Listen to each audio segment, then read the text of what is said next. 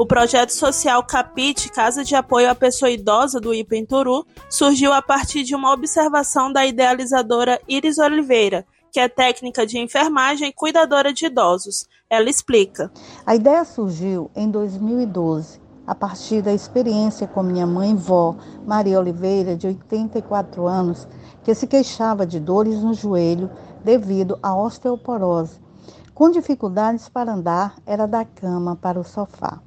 Percebi que ela ficava radiante de alegria quando recebia visitas das senhoras do grupo da igreja, amigos e familiares.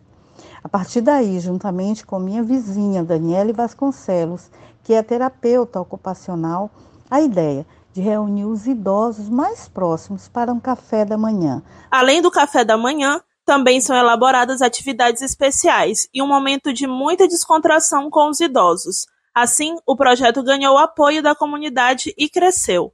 O projeto social Capite expandiu sua área de atuação, promovendo atividade física, conversas, leituras e incentivando uma alimentação saudável. Tudo isso para os nossos idosos e também para as crianças, jovens e adultos. Hoje, o projeto atende a comunidade como um todo, levando assistência também a toda a família da pessoa idosa, mas para manter os atendimentos, as doações são fundamentais. Estamos sempre abertos para receber doações de roupas, calçados, livros, fraldas geriátricas e cesta básica. As roupas e calçados vão para o nosso brechó, uma das formas que temos de angariar fundos para realizar as nossas ações. Vale ressaltar que, apesar do nome, a Casa de Apoio à Pessoa Idosa não se trata de um abrigo, e sim um ponto de encontro para reunir os idosos algumas vezes por semana.